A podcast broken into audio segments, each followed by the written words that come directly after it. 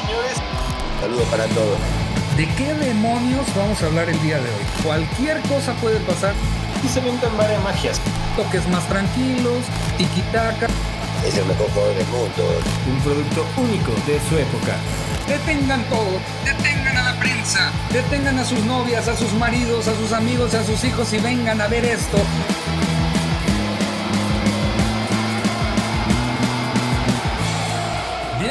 Señoras y señores a los 11 toques, un podcast de deportes y de humor donde todas las semanas nos tornamos para hablar un tema interesante, culero, feo, horrible, sexy, vaya, grotesco del mundo de los deportes, señores señores. Como siempre, yo soy Alex Gallardo y junto a mí, el cero veces mundialista Roy Roque.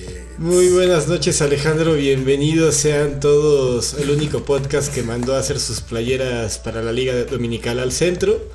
Es un gusto estar una noche más a tu lado Alex Gallo. ¿Cómo te trata este día?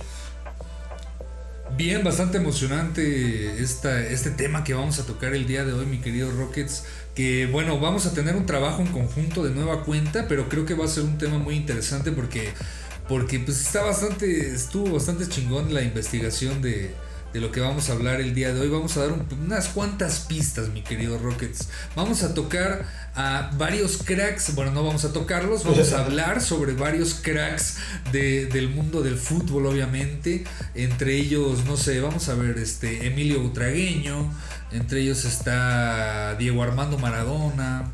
Eh, ¿De qué estaremos hablando el día de hoy, Rockets? ¿Y qué vamos a hacer especial para este episodio? Sí, sí, sí, pues también mencionar entre esos cracks a El Escorpión, René Guita, muchos extranjeros que, ya lo voy a decir Alejandro, el hilo conductor es que alguna vez hayan pisado una cancha en nuestro país. ¿Qué significa eso a profundidad? Pues sí, o sea, que sí hayan tocado las canchas, pero tampoco vamos a elegir a todos porque serían muchísimos. Hay muchos que jugaron en mundiales, no los vamos a elegir. También cracks mexicanos que pues obviamente nacieron de la Liga MX, tampoco los vamos a, mencionar. Quizás tengan así su pequeña eh, mención honorífica o quizás estén en la banca, pero... Eh, cracks del mundo que vinieron a jugar en un equipo o que pisaron las canchas de, algún campo en, en, nuestro territorio mexicano y que hayan jugado aquí en México prácticamente. Solamente con estas dos excepciones. Y también Roy Rockets vamos a hacer algo especial para este programa porque no solamente los vamos a enlistar como ya lo hemos hecho anteriormente, sino que vamos a hacer una formación, mi querido Roy Rockets, acompañado de algo pues bastante sensual. ¿Nos puedes platicar qué? Así es, Gallardo, pues nos, nos, pusimos nuestro pantalón largo para este episodio, nos sentimos directores técnicos y vamos a traerles el once ideal de cracks que alguna vez pisaron una cancha en nuestro país. Vamos además a estarles compartiendo en redes sociales a estos jugadores como pequeños tokens para que puedan imprimirlos, ponerlos donde quieran, ver ahí ese once ideal y estar parte de la comunidad once toquera que es el podcast con aproximadamente 10 oyentes semanales, así que bueno, entrele. Pues ahora sí vamos a empezar con esta formación, esta que están viendo ahorita en la, en la pantalla, este 3-4 a 3 en la portería.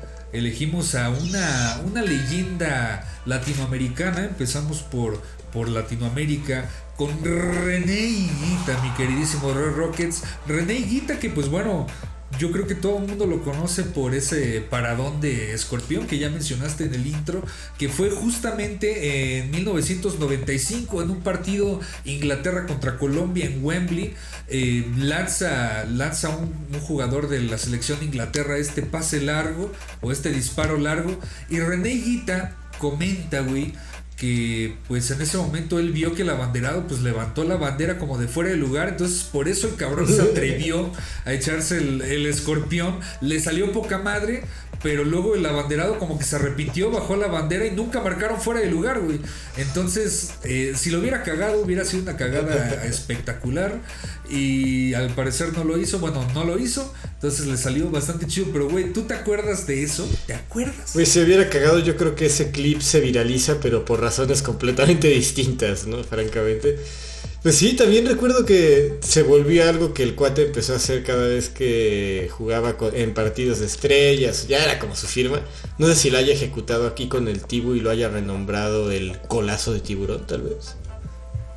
Pues ahí te va, güey. Justamente a eso iba. Bueno, dos cosas. Una, ese movimiento, ese, pues, ese sello de Higuita, nació cuando en un comercial en, Colombia, en Colombia hicieron un comercial de, una, de un producto, de una comida, y pues se les ocurrió hacer eso, se aventó el movimiento, entonces como que se volvió algo famosillo de él y ya después pues vaya, se, se, recrea en un partido real y pues pasó lo que pasó, se volvió súper famoso. Y dos años después, güey, dos años después llega a, Veracruz, justamente a la ciudad de Veracruz para jugar en la Liga MX, en ese tiempo la Liga Mexicana, este, pero sí, estuvo solamente un año, un año aquí en Veracruz, te digo, firma en el 97, jugó solamente 15 partidos, o sea, en un torneo solamente jugó uno y en el otro jugó 14, eh, anotó dos goles, güey, a pesar de, ser portero, este, sí, o sea, este güey no solamente pues hacía ese tipo de movimientos,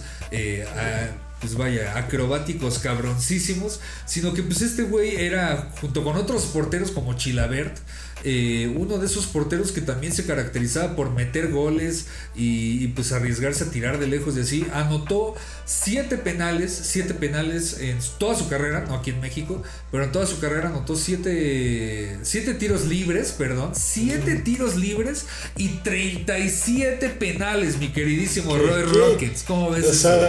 siguiendo los pasos de, o inspirando a Rogerio Seini de San Paulo años después, ¿o qué? Vaya, vaya. Pues, güey, siguiendo a Rogero Ceni, el portero brasileño, por ejemplo, ¿no? Un, tipo de ah, récord similar. Pues sí, de hecho, de hecho, él, Rogerio Ceni, el, guardameta brasileño, es el que tiene el récord de, pues, vaya, mayores goles, la, mayor cantidad de goles anotados por un portero que, pues, de todos modos es algo, pues, muy cabrón, ¿no? O sea, y ese güey, Rogerio Ceni, pues también metía goles de tiro libre, o sea, era también como su trademark.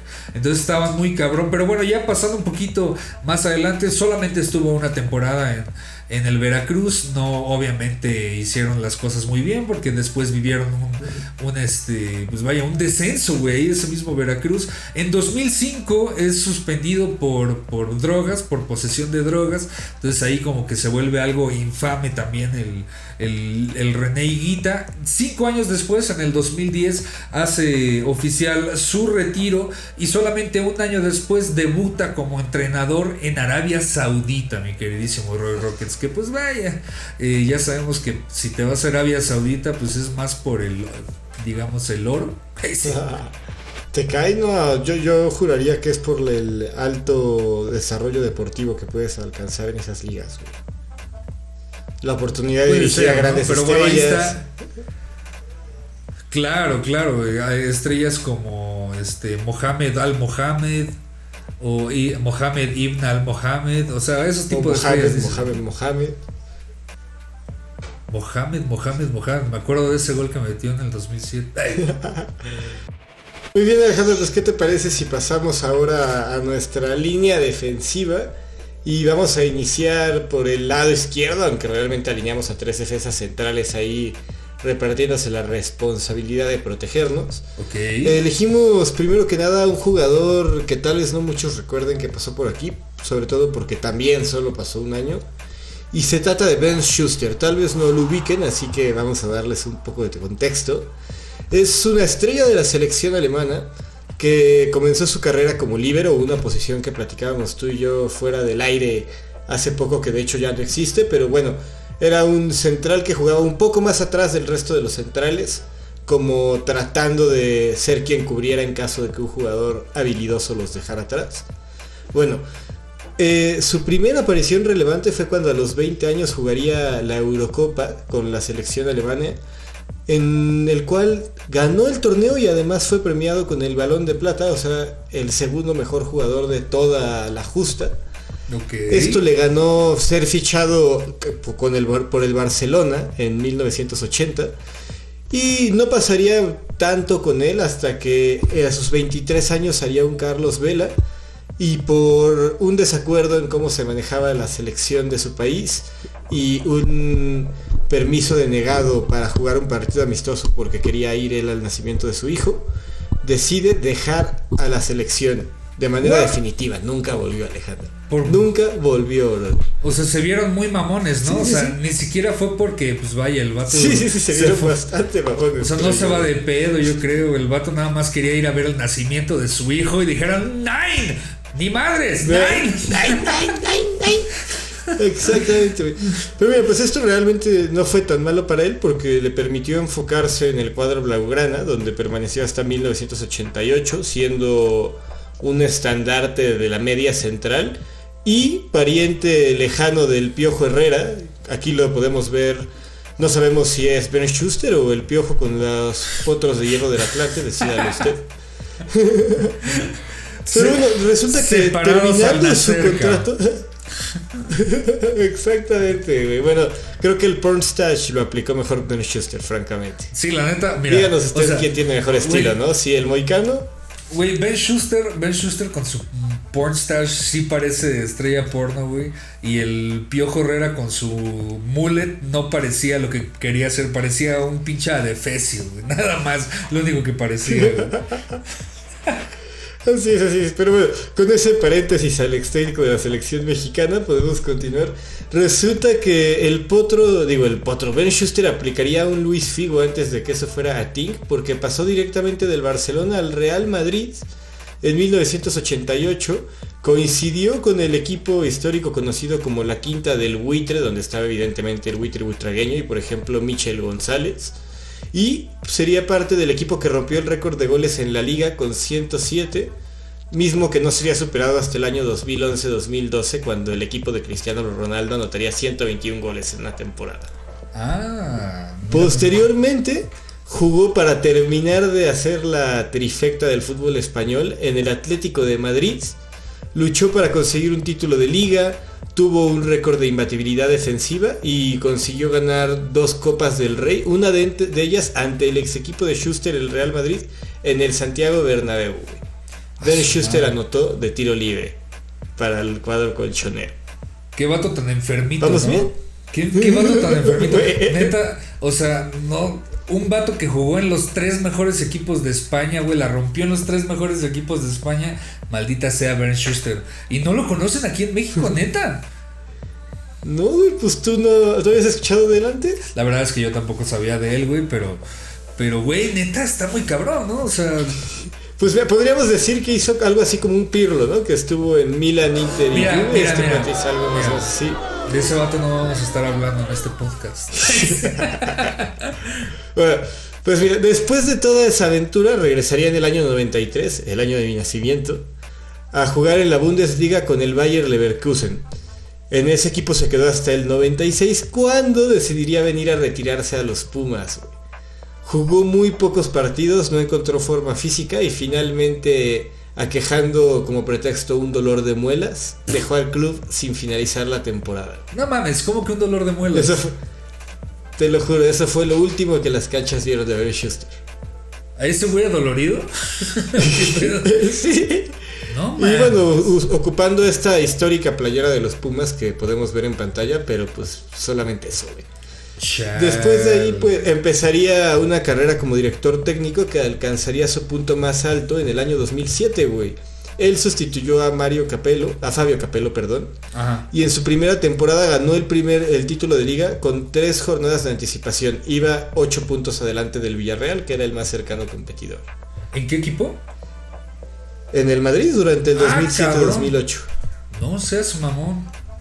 Sin embargo, güey esa temporada valdrían bastante madres en la Champions League, pues que pues los eliminaría la Roma en octavos de final y el Mallorca también los eliminaría en octavos de final de la Copa del Rey. Entonces fue como una de estas temporadas en donde ganar la liga no sabe a mucho, sobre todo porque Schuster venía de, de sustituir a Capello que también había sido campeón de liga, pero no había sido campeón de nada más y eso no había sido suficiente para la directiva. Madres, o Como seguramente no se sorprenderá a nadie, güey. La siguiente temporada empezó con resultados muy pobres y Schuster sería cesado a mediados de invierno. Güey, y dos, dos. Su carrera. dos años después traen a Cristiano Ronaldo, ¿no? O sea. Así es, güey. Sí, sí, sí. y ya José Mourinho y otro, otro tipo de técnicos, porque la verdad es que en ese momento Schuster fue más por el nombre que por otra cosa.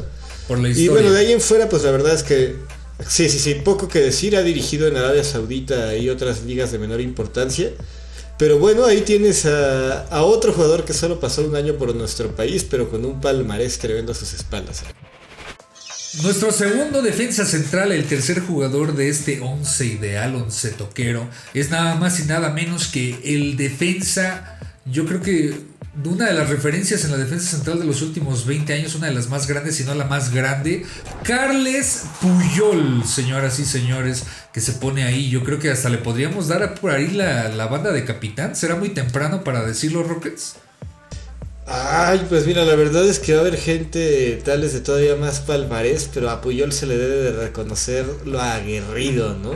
Yo creo que si queremos a alguien que los mantenga en forma tantas divas que vamos a meter en este 11, quizás es que, La neta, este vato aguerrido, qué bueno que dices, yo creo que es uno de sus, de sus adjetivos calificativos por excelencia. Porque este vato, güey, le ofrecieron mil veces irse del Barcelona y el vato las mil veces dijo que no, güey.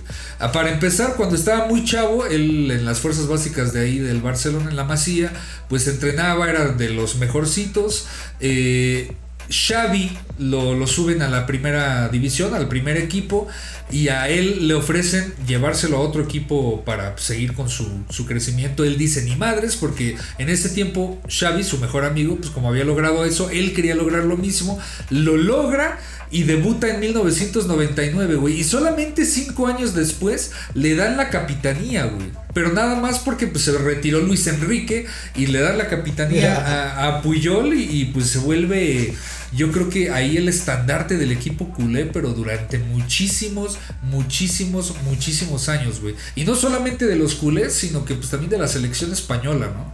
Que pues bueno, recordarás todo, todo lo que hizo esa selección española, que vamos más adelante, pero para empezar, este Carles Puyol ganó seis trofeos de liga, o sea, seis la liga, Tres Champions, que pues vaya, tres Champions está muy, muy cabrón. Una Copa del Mundo, la del 2010, y pues vaya, las dos Eurocopas al hilo, ¿no? Nada más, güey, nada más y nada menos. O sea, híjole, no sé, pero yo sí me, animaría, aunque sea tentativamente, darle al capitán a Puyol ahorita, Rui, ¿qué ves?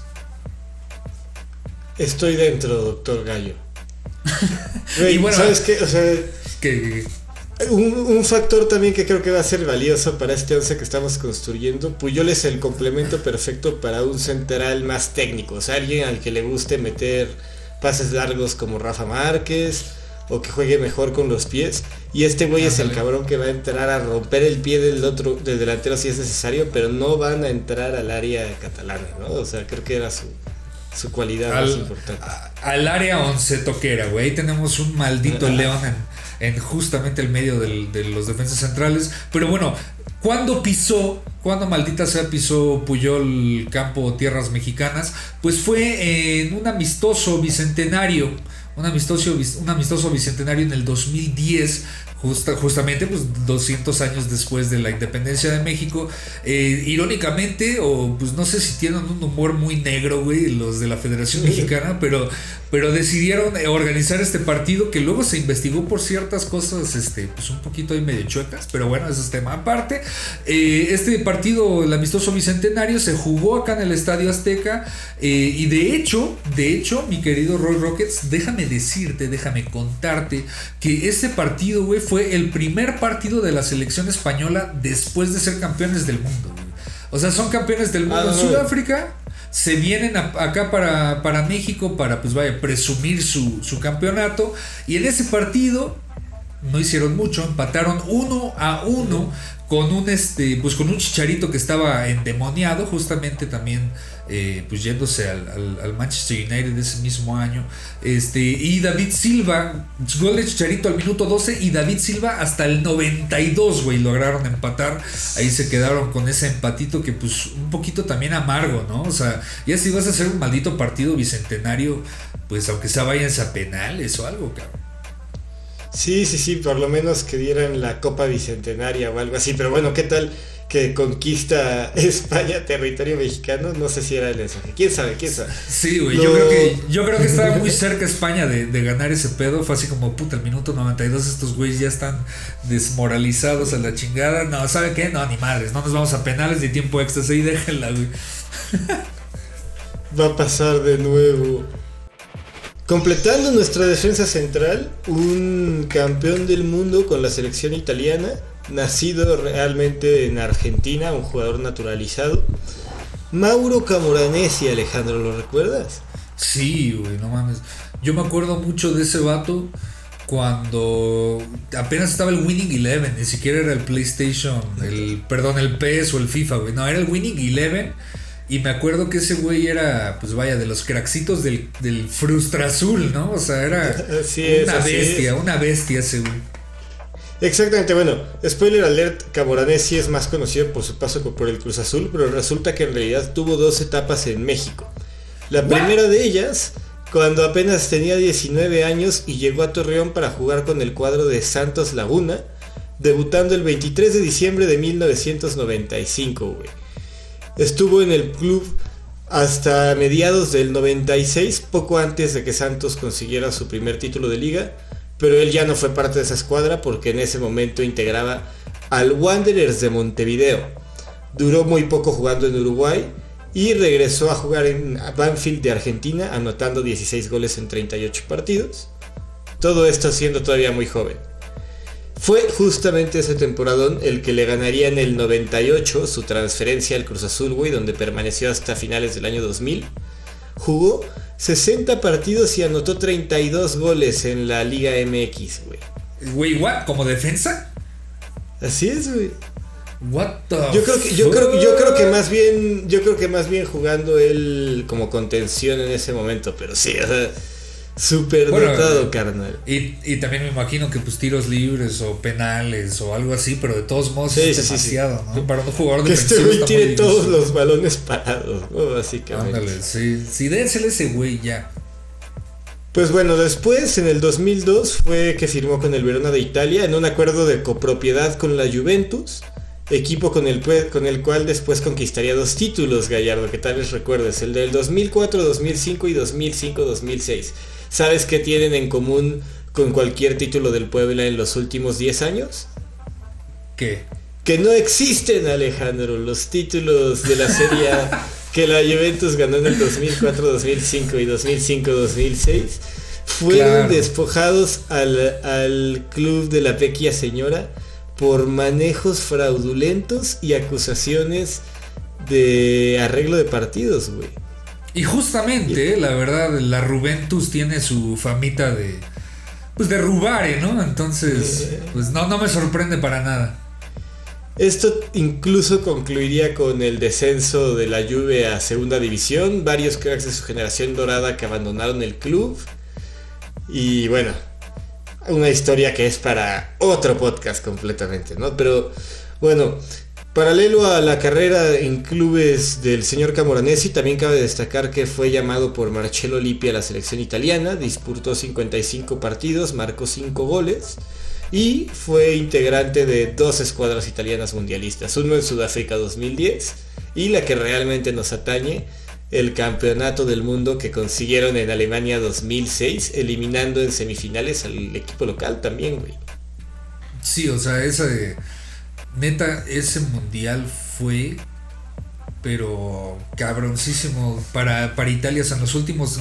Como dices, ¿no? Ganando la Alemania y luego ganando la Francia. O sea, los dos favoritos, yo creo, en ese momento, ¿no? Y pues Sí, sí, traían sí. un equipo, neta.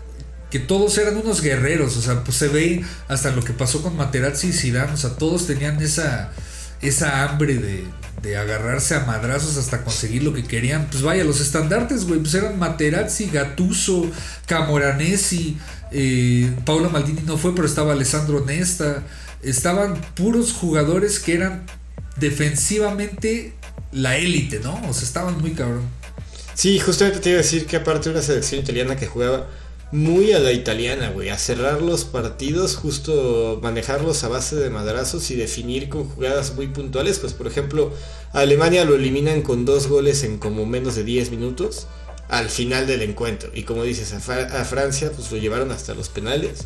Entonces, bueno, ahí humildemente uno de esos integrantes la vino a romper aquí en Santos y Cruz Azul. Téngalo usted presente. Y nuestro extremo izquierdo, nuestro extremo izquierdo, yo creo que no hay mucho que decir. Eh, campeón del mundo, campeón de Champions, campeón de la Liga de, España, uno de los más grandes 10 de toda la historia del fútbol. Como extremo izquierdo, extremo izquierdo, mi querido Roy Rockets, tenemos a nada más y nada menos que a Ronaldinho Gaucho. Brasil.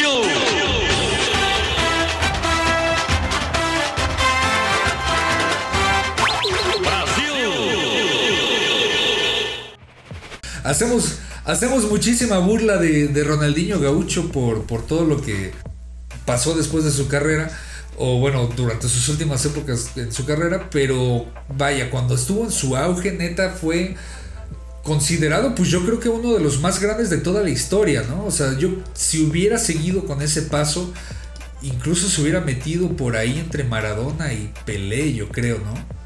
Sí, una lástima la neta que no quiso explotar su potencial, porque yo creo que para allá iba. En Palmarés está ah, igual y hasta supera a muchos de los grandes de la historia. Pero sí, creo que todos tenemos por desgracia más presente la historia más para acá, en la que, vaya, vagabundió por clubes a lo largo de todo el globo terráqueo, cobrando millones en todos ellos y bebiendo también millones de botellas de cerveza en ese periodo. Pagándole la preparatoria y la universidad a los hijos de los dueños de miles de bares alrededor del mundo. Ronaldinho Gaucho, que pues bueno, ya como mencioné, Muchas personas o ya muchos de ustedes saben la, historia en general de Ronaldinho Gaucho, pero aquí en los 11 toques nos importa lo que hizo en el Querétaro. Mi queridísimo Roy Rockets, te voy a dar una línea del tiempo sobre el paso de Ronaldinho aquí en, Querétaro. Eh, empezamos con que se anunció su fichaje por Twitter el 5 de septiembre del 2014. El dueño del, Querétaro anuncia que iba a llegar eh, Ronaldinho y pues obviamente pues ahí es donde estalla toda la bomba, ¿no? ¿Tú te acuerdas en dónde estabas? Así que ahora sí que dónde te agarró el fichaje de Ronaldinho, Changos, no, la neta no, no, no, no recuerdo. Supongo yo ya estaba en la uni en ese entonces. Me acuerdo más de. O sea, güey, todavía yo sí lo llegué a ir a ver jugar aquí, por ejemplo, contra el Puebla con los gallos blancos. Y sí. Corría tal vez 5 minutos de todo el encuentro, pero esos 5 minutos eran los más hermosos del partido, me atrevería a decir, no lo sé. Sí, güey, neta, traía muchísima magia. Yo nunca pude verlo en vivo, güey. Fue una de las cosas que me arrepiento, nunca lo pude ver en vivo, pero, pero sí, o sea, en, a pesar, aún en los partidos esos históricos de, de, estrellas de equipos X y así, sigue haciendo magia, güey. ese vato tiene privilegiado esos pies que pueden hacer con, el balón lo que quiera, güey. Pero bueno, regresando un poquito a, este tema, güey. Debuta contra Tigres en Copa el 17 de septiembre. O sea, 12 días después de que anuncia su fichaje. Tarda en llegar, pero debuta contra Tigres en Copa el 16 de septiembre. Falla un penal, güey. O sea, su primera oportunidad en México de meter gol la falla en penal y aparte pierden 1-0 contra Tigres. Entonces medio, medio amargo ahí su debut. Sin embargo, hay unos días después anota gol y hace su primera también su primera asistencia ya en liga.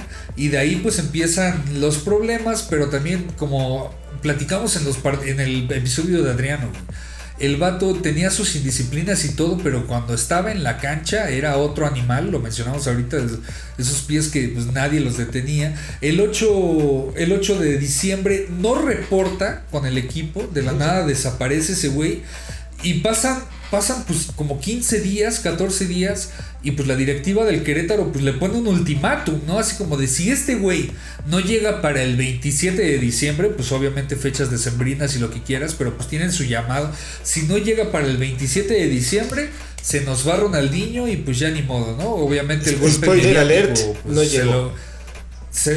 el golpe mediático se logró, se vendieron todas las playeras de Ronaldinho en el pinche estado de Querétaro y en todo el país y lo que quieras, pero no, güey, sí llegó, o sea, a diferencia de, de, otros personajes, sí regresó, regresó el 26 de diciembre, pero llega de sorpresa, güey, o sea, llegó de sorpresa ahí a, a las instalaciones del Querétaro, se presentó como niño de escuela nada más hasta que le pusieron el presente, no le pusieron falta y desaparece porque tenía problemas personales, obviamente.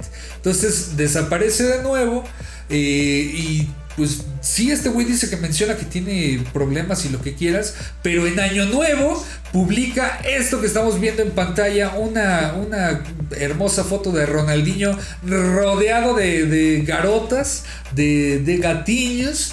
Y pues así es como empieza el año 2015 Ronaldinho, ¿no? Rodeado de mujeres, rodeado de excesos y, y pues bueno, el 30, o sea, pasa mucho tiempo y es hasta el 30 de enero, o sea, un mes después, ya empezada la liga en la jornada 4, donde por fin vuelve a jugar Ronaldinho, güey. O sea, yo no me acuerdo en esos tiempos, o sea, ver tan presente, pues que no llegaba Ronaldinho, que no jugaba y la fregada, o sea, sí estaba, pero, pero pues vaya, es como muy claro, ya viendo en retrospectiva todo esto, ¿no?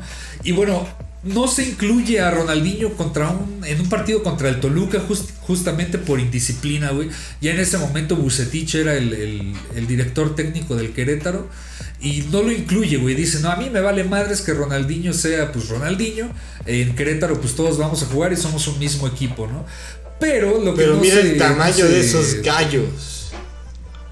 Pero mira el tamaño de los gallos también de Ronaldinho porque le dijo a Bucetich me vale madres y se iba de peda con otro jugador del Querétaro, con Daniliño, que también es brasileño. No me sorprende. Y pues obviamente, sí, pues obviamente el 26 de marzo pues se, se ausenta de un entrenamiento y es cuando empieza a salir de fiestas con Daniliño. Pero el 18 de abril recordarán los del Querétaro y también los del América, este partido que fue un partidazo, Rockets. Un partidazo porque el, Querétaro golea 4 a 0 al América y Ronaldinho mete dos goles, Mete dos goles y obviamente el Estadio Azteca ovaciona en ese momento a Ronaldinho y yo creo que es uno de los momentos más emblemáticos de este paso pues, de este astro del fútbol mundial por, por, Querétaro y por la Liga MX, güey, lo ovaciona el Azteca y ahí es cuando yo creo que se cimenta todo, ¿no? Y yo creo que el ese aplauso definitivamente más relevante que el que le regalara en ese momento el Bernabéu, güey. Sí, obviamente, ¿no? El Bernabéu se queda pendejo, papi. O sea, obviamente, si el Azteca te ovaciona, ya la lograste, ya la hiciste, güey. ¿Por qué crees que el Chicharito jugó en Europa? pero bueno, ahí te va. El 21 de mayo, el 21 de mayo en semifinales contra el Pachuca, eh, va perdiendo 2-0 el, Querétaro contra Pachuca, expulsan a un jugador del Querétaro y Bucetich pues decide sacar a Ronaldinho para tener un esquema, o bueno, para ampliar su esquema, para actualizarlo. Y Ronaldinho pues aplica un berrinche, eh, se espera el medio tiempo, y en el medio tiempo se va, güey. Se sube una camioneta y se va de regreso a Querétaro. El 31 de mayo, o sea, 10 días después, juega la final. Juega la final. Eh, que bueno, la terminan perdiendo, pero termina siendo subcampeón aquí en México Ronaldinho. Y en esa temporada metió 5 goles y 3 asistencias. Y bueno, unos, unos días después, el 20 de junio, es por fin cuando Ronaldinho pues anuncia que se va del Querétaro y se va de México. Unos meses después lo arrestan, está en Paraguay en prisión, juega fútbol poca madre en prisión también, gana el torneo ahí mismo dentro de la prisión y este y pues ya ahora hace poco fue que salió de, de su encierro en Paraguay y pues nuevamente como hombre libre no me imagino qué está haciendo, pero bueno, ese fue el paso, ese fue el paso Rockets de Ronaldinho en el Querétaro. En el centro del campo, Alejandro, tenemos a una estrella de equipos como el Barcelona, el Liverpool, también el Atlético de Madrid. Y en tiempos más recientes, el Puebla y los Pumas. ¿What? Se trata de nada y nada menos que. Así es, güey. Se trata nada más y nada menos que Luis García, un jugador español que se desempeñaba como extremo izquierdo. Ok. Quizás no lo recuerdes, pero él también es un producto de la Masía y jugó en todas las etapas de fuerzas básicas del Club Barcelona. Hasta que en la temporada 2002-2003 lo, lo vendieron al Atlético de Madrid jugó 30 partidos, anota 9 goles y llama tanto la atención del Barcelona que eligen recomprarlo, güey. Debuta después de toda su vida soñándolo en la temporada 2003-2004, jugando 33 partidos y marcando 6 goles, o sea, ciertamente un jugador más de creación que de anotación. Ok. Pero vale la pena decir que en ese momento, al final de esa temporada 2003-2004, rescinde su contrato por 9 millones de euros y se une al equipo histórico sin saberlo aún, dirigido por Rafa Benítez, el Liverpool, que llegaría más tarde ese año a jugar cierta final que tal vez...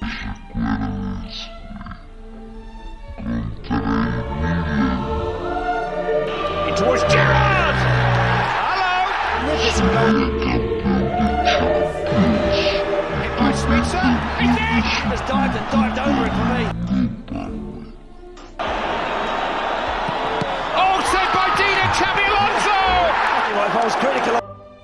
Te perdimos, amigo. Estoy teniendo flashbacks güey, de ese momento. Pues bueno, güey, para no hacerte sufrir más, la, el boom de Luis García se vio interrumpido en 2007 cuando sufrió una rotura de ligamento cruzado, parando toda la temporada 2006-2007, y al final de esa misma es parte de uno de los traspasos más históricos que recuerdes tal vez en la historia de Liverpool. Fue moneda de cambio con el Atlético de Madrid para la llegada del delantero español Fernando Torres al cuadro de, de Anfield. No, bueno. ¿Qué, qué tal, Qué fichaje, güey, imagínate.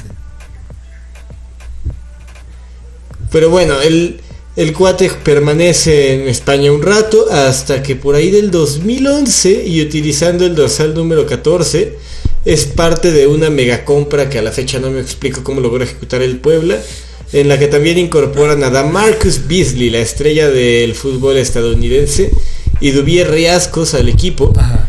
estuvo haciendo un impacto grande, güey. Yo recuerdo, recuerdo buenas cosas de esa etapa. Y, y recuerdo con aún más gusto cuando en la temporada del 2012 los Pumas anunciaron su fichaje, güey. Y spoiler alert, no fue una gran estrella. De hecho, llegó a los Pumas al mismo tiempo que Manuel El Tito Villa, que también venía de ser campeón de goleo con Cruz Azul. Entonces pintaban para hacer una dupla ofensiva que lo tenía todo, güey. A Villa como el 9 de área y a Luis García para que jugara un poco atrás. Y ni madre. Y al final, pues. Un carajo. Pues ni madres, exactamente. Al final, un carajo nada más. Exactamente, al final todo quedó en promesas y muchas playeras vendidas para el jugador español. Sería de dos años su estadía en Ciudad Universitaria y finalmente en enero de, de 2014 anunciaría que se retiraba, pero solo fue temporal, güey. Seis meses después firmaba por el Atlético de Kolkata en Calcuta, parte de la primera edición de la Superliga de la India, güey. Siguió jugando en equipos irrelevantes. No, a ver, a ver, a ver, a ver. Pausa, de pausa, pausa, pausa. No puedes decir que un cabrón jugó en Calcuta y no detenerte un momento a respirar, güey. A ver. Una, ¿por qué? Dos.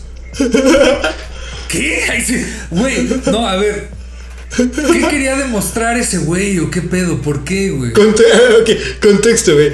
Como, como mencioné, pues fue la primera edición de la Super League de la India y hace poco aprendí que ellos tuvieron un movimiento similar al que en años recientes ha tenido el fútbol chino, güey.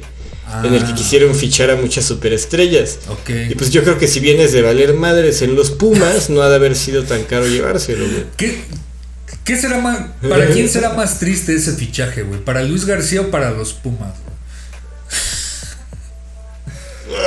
Ay, no, no tengo idea, güey. La neta, para los Pumas debe ser un muy mal sabor de boca de, güey, la rompió en el Puebla, tiene que poder romperla aquí. Ya también la rompió en el Liverpool y no. Y ni madres, güey. Pero bueno, escucha, para cerrar el capítulo de este español, pues se había retirado del fútbol, pero en 2016, a los 37 años, vuelve a jugar por última vez con los Central Coast Marineers de Australia, güey. Bueno, tiene más sentido, ¿no? Igual y ya nada más como para Igual se, fue, se mudó para allá, está relajado, juega unas chelas, se va a hacer un barbecue con unos pinches este, cunts allá en Australia. No, pues se ve chido, güey. Pero, pero a ver, ahí te va, güey. Recordando, ¿ya es lo último que vas a mencionar de ese güey?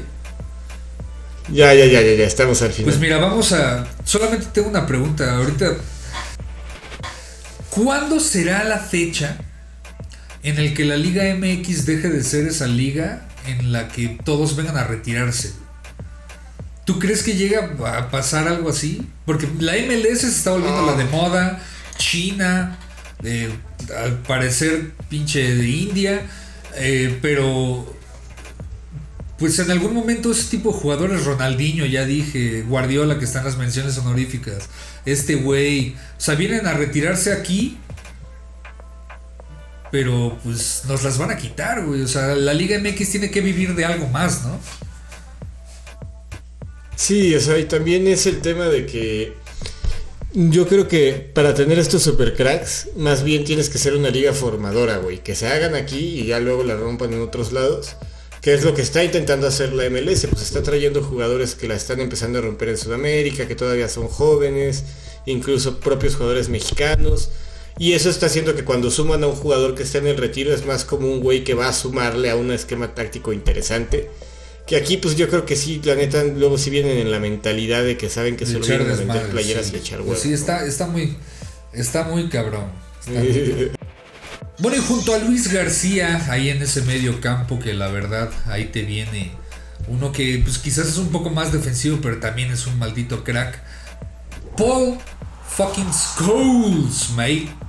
Paul Scholes, güey, Paul, Sch- Mate. Paul Scholes que pues eh, es uno de esos jugadores raros. ¿Por qué? Porque pues no les gustaba la fama, no les gustaba toda esa mierda de, de ser celebrity y ser un, influencer o celebridad o una estrella de, de fútbol. No, es un güey eh, bastante tranquilo, calmado, que le gusta su, su paz mental y lo que quieras. Este vato que se, for- se formó en las inferiores del Manchester United, Manchester, en el equipo donde se volvió una leyenda prácticamente porque ahí jugó toda su carrera, al igual de y al igual que pues, Puyol, otro que ya mencionamos antes, jugó toda su carrera en el Manchester United. Eh, de hecho, falló por un año esa generación de, de Beckham, Neville, etcétera, que, que, pues vaya, la rompió en el 92 en ese equipo juvenil del Manchester United. Él llega un año después a ese mismo equipo juvenil junto a Gary Neville, el, Gary Neville, el hermano de Phil Neville del año pasado. Entonces llega ahí, pero de todos modos llega al primer equipo y pues se consolida ahí en ese medio campo porque también anotaba goles de larga distancia, un, un jugador bastante inteligente, muy comparado como con Xavi Hernández, ¿no crees? Algo, alguien así en el medio campo que, Ándale. que, que construya. Solo que siento que Xa- Xavi es un poco más exquisito y Scholes es más... O sea, no, no físico, porque aparte no es un jugador que entrara a base de romperte la pierna, Ajá. pero tenía una recuperación impresionante, ¿no? Sí, como tres pulmones tenía ese güey que podía correr toda la cancha. Estaba muy cabrón. Tan cabrón, güey, que ganó 11 Premier Leagues, güey. 3 FA Cups, 2 Champions y pues vaya, todo eso en un solo equipo, güey, mi querido Rockets.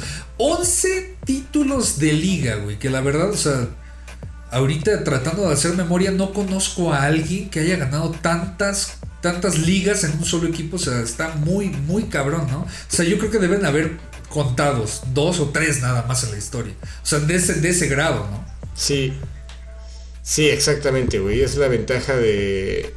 Yo siento que para ser un One Club Man también tienes que tener la suerte de haber empezado en un equipo que ya sea bueno Claro. y eso lo hace un poco más fácil, ¿no? O sea, por, por eso es que también gustan estos números. Pero bueno, muchísimo mérito a Paul Scholes, que como bien dices fue estandarte de la media defensiva del Manchester United por más de década y media. Sí, o sea, más de década y media, imagínate, jugando en un mismo equipo, ya se conocía todos los rincones del Old Trafford, me imagino.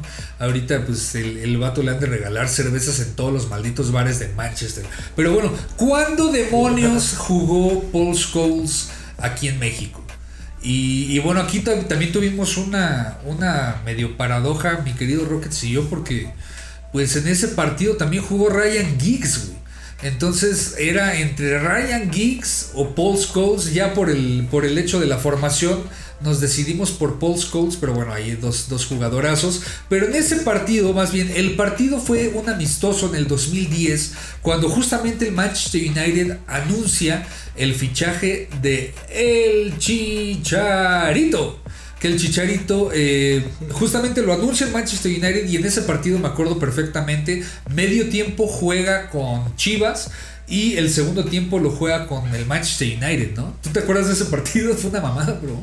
Sí, pues también fue el último partido de Chicharito con Chivas, creo. O sea, sí fue muy simbólico.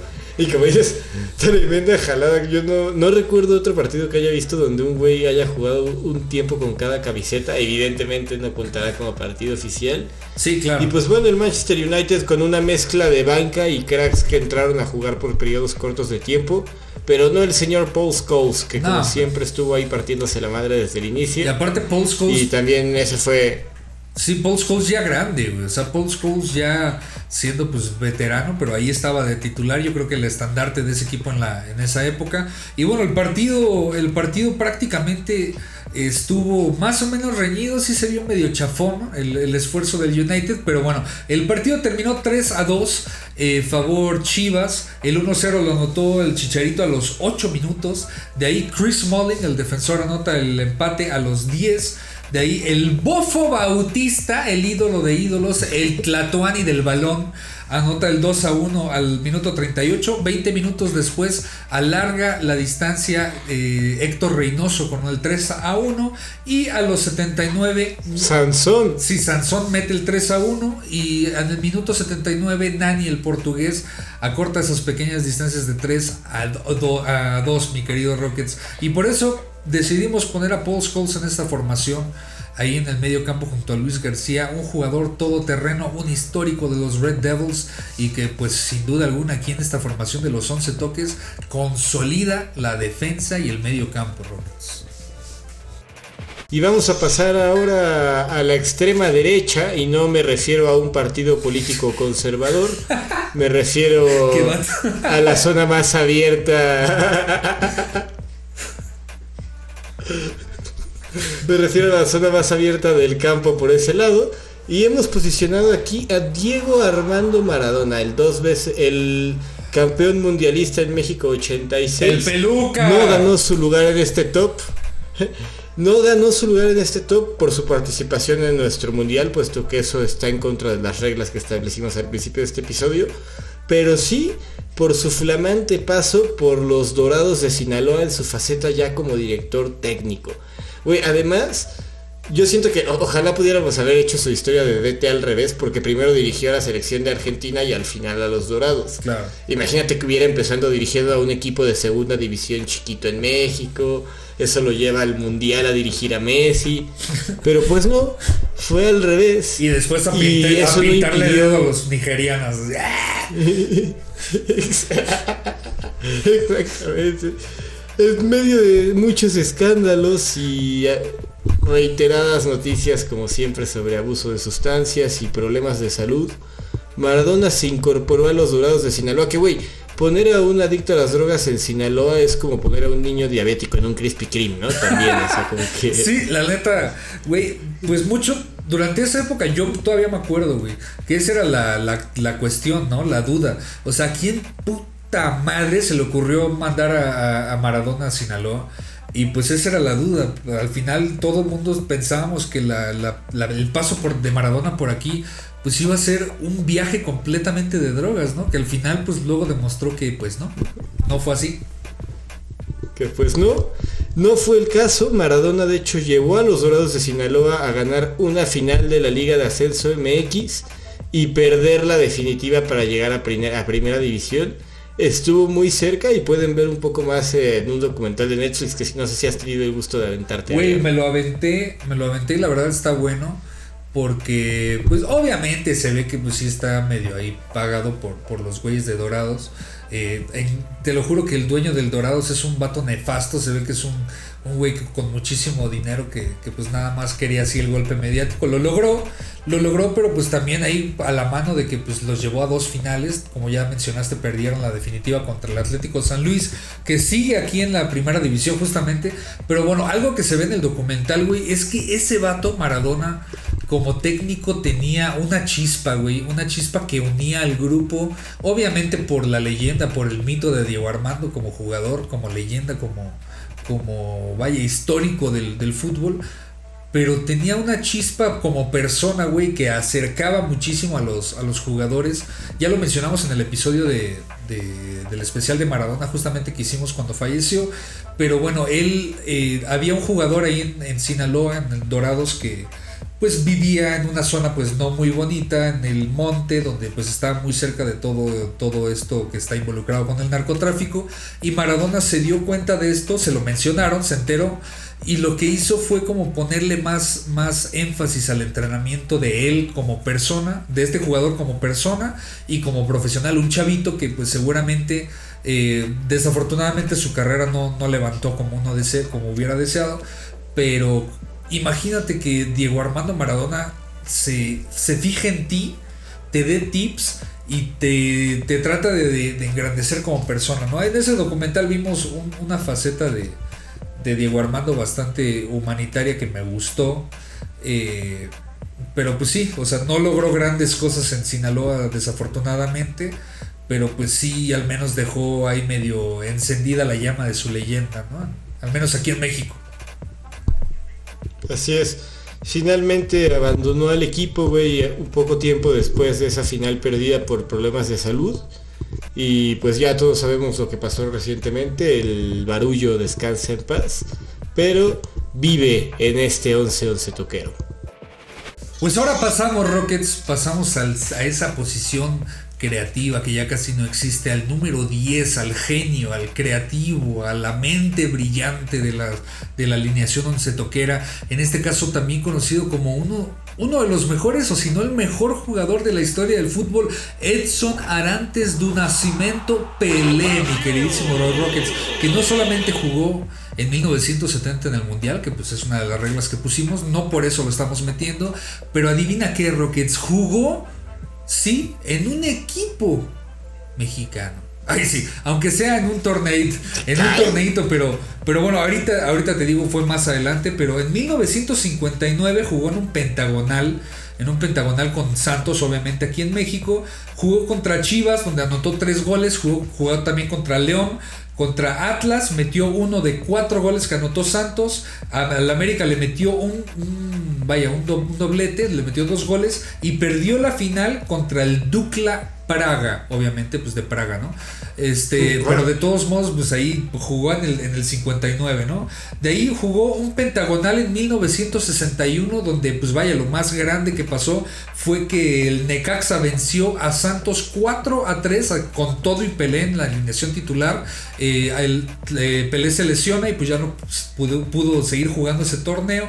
De ahí en 1966 juega en, un, en una gira de Santos aquí en México contra Atlante y contra Toluca. Justamente en ese partido del Toluca hay una anécdota muy cagada que pues uno de los jugadores del Toluca le tocaba marcar a Pelé y le metía unos pinches leñazos, güey, que pues el Pelé se tenía que estar levante y levante y levante y sobando las patas y todo. Y en el medio tiempo, en el medio tiempo bajó en paz descanse el grandísimo Valentín Díez, eh, el el papá del, de- perdón, don Nemesio Díez fue el que bajó y pues le, fue a de- a decir justamente a ese, a ese jugador, ¿no? Que pues le bajara tantito a su desmadre porque pues toda- todas las personas habían pagado un boleto para ir a ver a Pelé, ¿no? Entonces que si le lesionaban, puta madre, se le acababa la carrera ese güey y el Toluca se iba para abajo. Entonces lo que, lo que llegaron a hacer fue pues sacar a ese jugador prácticamente, ¿no? Porque el güey pues no, no le quería bajar mucho a, su poder. Él, él iba a lo que iba y el entrenador dijo pues yo voy a lo que voy, tengo que comer y para afuera, ¿no? 1966, esos partidos en 1966. Y, eh, y después obviamente fue el, el Mundial de 1970, pero en 1970 vino a jugar eh, un partido de preparación Brasil contra Chivas. En el 73 fue otro partido de preparación eh, Irapuato contra, contra, contra Brasil. Y en 1975, en 1975 llega este momento en el que el, más grande de la historia, el tres veces campeón del mundo, vino a México a jugar un, un cuadrangular amistoso, claro, pero con los gallos de Jalisco, mi querido Roy Rocket. ¿Sabías eso? ¿Qué? ¿Qué? No, ¿quiénes son los gallos de Jalisco y con qué se comen? Los gallos de Jalisco, pues me imagino que con un caldito, imagínate una salsita habanero, su limoncito, su salsita. Pero bueno, vino a jugar con los gallos de Jalisco en 1975 en este cuadrangular amistoso, eh, que pues vaya, lo jugó, llegaron a la final, pero la perdieron contra la UDG, con todo y Pelé. Ganó la UDG ese cuadrangular amistoso, pero pues ahí está el paso del más grande de todos los tiempos, mi querido Rockets. El de los gallos de Jalisco. pues. No, hombre, pues definitivamente uno de los puntos más altos de su carrera. Estoy seguro que debe recordarlo con mucho entusiasmo, ¿no? junto a su playera, yo creo que del Mundial del 70 y del 58 y demás, yo creo que tiene ahí su, su playera de los gallos de Jalisco. ¿eh? Arribita de su sillón en su sala de su casa, güey. Firmada por todos los integrantes de los Yo creo que más bien en el baño, ¿no? güey? Así cagando el pelé y viendo esa playera así como de cómo me atreví. güey. Muy bien Alejandro, pues vamos a pasar a la zona peligrosa, a los encargados de cargar con el peso de anotar los, gons- los goles toqueros. Y en primer lugar, en esta delantera está uno de los jugadores más grandes en la historia del Real Madrid. De hecho, este jugador sería uno más en la lista de jugadores que solo estuvieron en un club, de no ser porque en 1995 tomó la decisión de fichar por el Celaya. ¿Sabes de quién estoy hablando? ¿Te lo Pensé que imaginas? estabas hablando de GC, pero, Pues mira. pero, pero al parecer no, ¿verdad? No, no, no, no, no, no, por favor, no, no nos confundamos. Estoy hablando nada menos que del buitre butragueño, Alejandro. Es estrella del Madrid desde la cuna, pues cuando debutó con el Real Castilla en la temporada 83 y 84 obtuvo los campeonatos, formando parte de una generación histórica acompañado por Manolo Sánchez, Miguel Pardesa, Rafael Martín Vázquez y el que quizás ubiques más, Michel González. Ellos son conocidos in- en España como la quinta del Buitre, Alejandro, y dicen que son la mejor generación de canteranos que jamás ha dado el cuadro blanco. Pues O sea, puede ser, ¿eh? el Manchester United tiene el Manchester United tiene a la clase del 92, el Madrid tiene a la quinta del Buitre. Pues sí, la verdad, no mames. Todos En- jugadorazos, güey. Todos, güey. Sí, güey, sí, sí. Y al nivel de que, por ejemplo, güey, en la 84, cuando todavía jugaba con Castilla, Alfredo Di Stéfano, entonces entrenador del Madrid, lo llamaría para jugar en el primer equipo. Y ya no soltaría su lugar como integrante del cuadro, de tal manera que en algún momento ganó cinco ligas de manera consecutiva, igualando una gesta que hasta ese momento solo se había ocurrido en los 60, con el que se conocía como el Madrid de Di Stéfano. Además, güey, no logró extender sus méritos en territorio europeo. Adivina por qué, güey. ¿Por qué? Porque en ese momento el cuadro dominante en Europa era uno, con- uno conocido como el Milan de Sachi. Arrigo Sacchi, Arrigo Sacchi que justamente fue el que el que ingenió ese catenacho que luego invadió todo Italia, pero sí ese ese Milan estaba en otro nivel también. Pues, güey, como, o sea, posiblemente habrás escuchado esa historia de que Hugo Sánchez nunca ganó el campeonato europeo con el Madrid. Fue precisamente toda esta época. Pero bueno, no nos adelantemos a colaboraciones entre Sánchez y Butragueño. Lo cierto es que al final de su carrera con los blancos en 1995, el buitre había disputado 12 temporadas. Había sido reemplazado en, en la titularidad por una nueva estrella conocida como Raúl González consiguió Seis campeonatos de liga, cinco consecutivos, dos copas de España, ambas en doblete, una copa de liga, cuatro supercopas de España y dos copas UEFA, que ya era como el hermanito chiquito de la Copa de Europa. Nada más. Entonces, ¿no? bueno, un, palma- un palmarés amplio, güey, que solamente se vería interrumpido por su arribo para formar un tridente de miedo con Hugo Sánchez y Michel González en el cuadro del Celaya, en el cual creó un impacto inmediato, güey, pues los llevó a disfrutar la primera final de su historia ante el club Necaxa, título que perdieron por gol de visitante. Además convirtió al club en el más visto de la televisión nacional, güey, y en el que más seguidores consiguió desplazar de visitante durante el torneo. Todo por el tridente español. Y eh, sí, señores, cuento a Hugo Sánchez como español porque en ese momento hablaba con ese acento. Pero por supuesto, tío. Pero, güey, imagínate, imagínate ser un defensa y ver a esos tres güeyes así corriendo hacia tu portería. Maldita sea. No, qué asco, Sí, qué asco, qué asco. Ser, ser defensa central del Irapuato no debe haber sido tan chido en ese entonces. Pero bueno, se quedó en Celaya hasta el 5 de abril del 98 cuando disputaría su último partido profesional para cerrar con un récord histórico de más de 600 encuentros y 240 anotaciones a nivel de clubes. güey. Hoy suma un mérito más a ese palmarés siendo delantero del el 11-11 toquero. El 11-11 toquero que ya está agarrando forma, ¿eh? Y vaya forma que está agarrando, Rockets. Estamos, yo creo que por romper el mejor 11 de toda la historia. ¿Y viene de México? ¿Será? Así es, güey. Sí, sí, ¿Quién sí, pues, sabe? la ¿Quién gente nos subestima. Y por último, y yo creo que sí, eh, dejamos lo último, lo mejor para el final, está aquel jugador al cual Pelé se rinde ante sus pies. Maradona le cede el paso. Vaya, Ronaldinho quisiera ser él.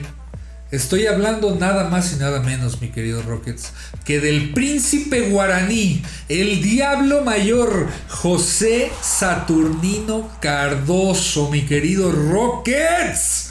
¿Qué opinas de Cardoso? Antes de empezar, ¿qué opinas de Cardoso? La pesadilla del Club América sería también un buen apodo para este cabrón. güey. La Pues, pesadilla del red, Máximo- la pesadilla de la red, carnal. Máximo anotador en torneos cortos del fútbol mexicano. Nada más. Figura del Toluca. Figura de la poderosísima selección paraguaya. Así es, pues ahí te va, güey, ahí te va. 29 goles en un torneo corto, ya como lo mencionas, que es el récord. Eh, muchos dicen que, ay, que Gignac lo va a lograr, y ay, que Gignac, el mejor extranjero. Loco, 29 goles en un torneo corto, güey, lo que, lo que anotó el Diablo Mayor José Saturnino Cardoso. Y después 249 goles en 332 partidos para el Toluca, güey. Club en el que estuvo 10 años, del 95 al 2005. Estuvo en préstamo para dos clubes, el Cruz Azul y el Pachuca, solamente para torneos internacionales, cuando todavía se permitía en esta regla eh, reforzarse con jugadores de la misma liga, en ese tiempo como extra, extracurricular, digamos. Eh, te digo, 10 años en el Toluca, Sí, sí, sí. que, que, pues bueno, no se dicen fácil también, pues yo creo que entraría en uno de esos jugadores que estuvieron muchísimo y se volvieron ídolos. El, uno de los máximos ídolos del Toluca junto a Vicente Pereda, que también fue conocido como el Diablo Mayor. O sea, en este caso, en este club, dos, dos, eh, pues, dos jugadores que pues rompieron la, la delantera ahí en, el Deportivo Toluca. En este caso, Cardoso, güey, neta, llega en el 95. eh, llega un poco lesionado, no tiene pues mucha mucha participación en ese primer torneo, pero empieza a agarrar forma y empiezan a ver que pues es un chavo que ya tenía su experiencia, ya, ya había pasado por equipos ahí de Paraguay eh, pues alto nivel, de los mejorcitos, el Olimpia, el River Plate, eh, Platinense creo que, creo que se llama el de ahí de Paraguay, pero bueno, em- la rompe ahí, se lo traen acá para Toluca y empieza a hacer pues todo esto, ¿no?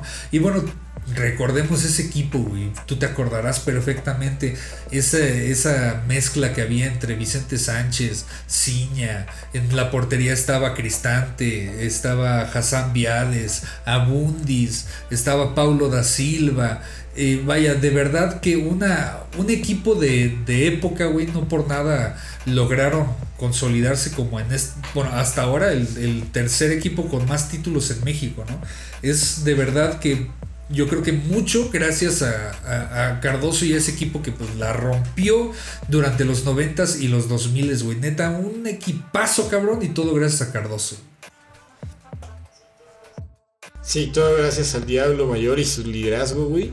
La verdad es que, como bien dices, uno de los jugadores sobre todo más regulares, ¿no? No se aventaba torneos como ese que mencionas de 29 goles, pero la verdad es que la media no era abajo de 20 normalmente, entonces realmente cuando haces eso por 10 temporadas seguidas, que es lo que este cuate estuvo, bueno, 20 torneos cortos, que es lo que duró en nuestro país, pues te vas con un récord tan impresionante como el suyo, que sí, yo tampoco creo que Guiñac logre emparejar. No, Gignac ya está, yo creo que en su parte final de su, la parte final de su carrera. Cardoso estuvo en su prime aquí. O sea, aquí en México la vino a estar en su mejor momento físico, mental y todo. Y pues lo vimos, ¿no? Y ya bueno, después del 2005 se va, intenta rehacer su carrera en, en el Olimpia, que era su club de Paraguay, no lo logra, pero bueno, ya en el 2008 regresa a Toluca solamente para un partido de despedida en donde anota dos goles, güey. O sea, en un estadio llenísimo llega para su, su, partido de despedida tres años después de que se fue del club y aún así anota dos goles, un doblete. Impresionante lo que logró. Y después, eh, pues no rompe la historia con este, con solamente su faceta como jugador, sino que también como entrenador, pues entrenó a los Gallos del, Querétaro, entrenó a Chivas, entrenó al mismo Toluca en el 2013, que pues el club estaba haciendo como una, un intento de, de traer a viejos, viejos jugadores como técnicos, Cristante, que es el entrenador otra vez, Cardoso, y pues bueno, en esa época en el Toluca no logró mucho como técnico, pero, pero bueno, nos quedamos con el, con el con todas las glorias que hizo pasar al equipo rojo, que pues mira, 10 estrellas, Papi, por ti. Pero no termina ahí este episodio en los 11 jugadores que integran el 11-11 toquero. La verdad es que hicimos una selección de casos peculiares, extravagantes o simplemente curiosos que no decidimos que formaran parte de nuestra alineación titular, pero merecen ir a la banca de este gran equipo. Así que Empezamos por Eusebio, la Pantera Negra y última gran leyenda de Portugal, que enfrentara a Pelé, la primera gran leyenda de Portugal que enfrentara a Pelé, pasó por Rayados en 1974. Pep Guardiola, exjugador del Barcelona y posterior ganador del sextete como director técnico, vino a retirarse y descender en Dorados durante el clausura 2006. Johan Cruyff, estandarte del fútbol holandés, pasó por las Chivas como asesor deportivo en el lejano 2012, incluyendo la instauración de Van Schip como técnico de las Chivas en lo que a la larga sería un rotundo fracaso. Messi jugó Messi jugó un amistoso en el Estadio Azul que años después sería investigado por lavado de dinero. Bambán Zamorano, leyenda del Valencia y la selección chilena, formó una dupla en el América con Reinaldo Navia y fue integrante de un gran equipo con Cuauhtémoc Blanco. La Volpe, porque necesitábamos un portero, fue integrante de la selección campeona del mundo en el 86 como suplente y se desempeñó aquí en el Atlante, donde lo más meritorio que hizo fue recibir dos goles de Chileno Sánchez. Y para cerrar esto, el delantero Landon Donovan, máximo estandarte de la selección de las barras y las estrellas y mayor coco de la selección mexicana en múltiples torneos internacionales. Landon Donovan no solo pisó nuestro país para oriñarse en la cancha del Estadio Azteca durante un amistoso contra la selección mexicana, también portó la playera de León Alejandro. Esa fue la, el 11, el 11 ideal, 11 toquero de cracks que pisaron tierra mexicana. ¿Qué les pareció? Si, les, si agregan a alguien más, si se acuerdan, se nos pasó alguien, les pareció bien la alineación, cambiarían la alineación, ¿dónde pondrían a quién? Pónganlo en los comentarios, mándenos un mensaje a nuestras redes sociales que están apareciendo justamente en pantalla. Eh, pero bueno, esas son las redes sociales también del programa. Pero a ti, mi querido Roy Rockets, ¿cómo te encuentran en las redes sociales? Yo soy R-Abascal en Instagram, Alejandro. Pueden ahí empezar a seguirnos. Yo soy arroba Alejandro Gallardo en Instagram, ahí también me pueden encontrar. Eh, y pues bueno, también pues destacar, mi querido Roy Rockets, que estamos metiéndole galleta al contenido en TikTok, ¿eh? Y ahí tenemos nuestro TikTok, porque sí, somos millennials, pero sí, somos chavos rucos.